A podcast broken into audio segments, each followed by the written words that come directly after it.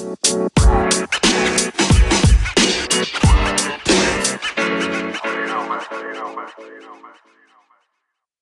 match France-Danemark et France-Croatie, les rumeurs mercato des Frenchies Pogba au PSG ou au Real, et les officiels comme Lacazette qui quitte Arsenal. Salut les gens, c'est Ellie, j'espère que vous allez bien et bienvenue pour ce nouveau tour de l'actu du foot français. On commence avec le match France-Danemark, perdu 2-1 par la France pour ce premier match de la Ligue des Nations. Après un but de Benzema, l'entrant Cornelius marque un doublé pour le Danemark. Globalement un match décevant en termes d'efficacité et d'inspiration pour les Français, et une grande fragilité en défense inquiétante à quelques mois de la Coupe du Monde au Qatar. On relève d'ailleurs deux blessures, Mbappé et Varane. Mbappé attend toujours les résultats de son examen au genou, tandis que Varane est officiellement remplacé par le joueur de Liverpool Ibrahima Konaté, car il doit être aux soins pour plus de dix jours et ne disputera donc pas les autres matchs de l'équipe de France. Lundi, c'était France-Croatie. Match nul un partout en Croatie après l'ouverture du score de Rabiot.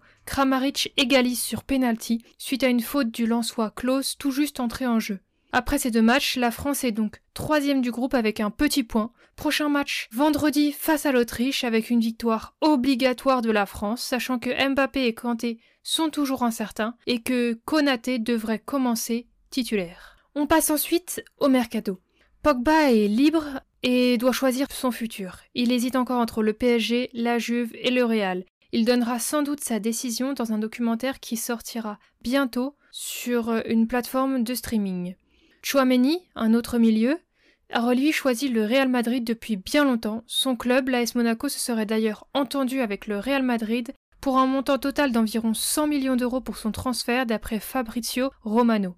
Encore un Frenchie, Nkunku à la cote, suite à sa grosse saison avec le RB Leipzig. Il est notamment suivi par Newcastle, mais après des discussions, il est très peu convaincu par leur projet sportif. Il est aussi suivi par Manchester United et Chelsea. Son ancien compatriote au PSG, Diaby, a lui aussi fait une grosse saison à Leverkusen. Il ne sait pas encore ce qu'il va prendre pour son avenir entre prolonger au Leverkusen ou changer d'air, par exemple à Newcastle qui s'est manifesté. En défense, Koundé, après son transfert avorté l'été dernier à Chelsea, il voit le club londonien retenter sa chance, surtout pour remplacer l'Allemand Rudiger, parti au Real Madrid. Mais ils ne sont pas seuls. Le Barça est aussi sur le dossier.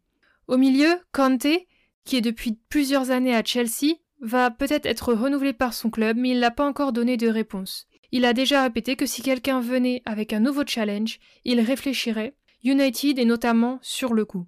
Saliba a déclaré il y a quelques jours qu'il reprendrait en septembre avec Arsenal, qu'il avait prêté l'année dernière à l'OM. Il a fait une grosse saison et souhaite revenir à Londres pour prouver au club et à ses supporters qu'il a le talent pour y jouer. En attaque, le second meilleur buteur de la Ligue 1, Ben est dans les petits papiers du FC Barcelone en cas d'échec du dossier Robert Lewandowski, que le Bayern ne veut pas laisser partir. En Espagne, Madrid et Valence suivent notamment le piston Klaus du RC Lens, qui lui serait intéressé pour découvrir la Liga à 27 ans.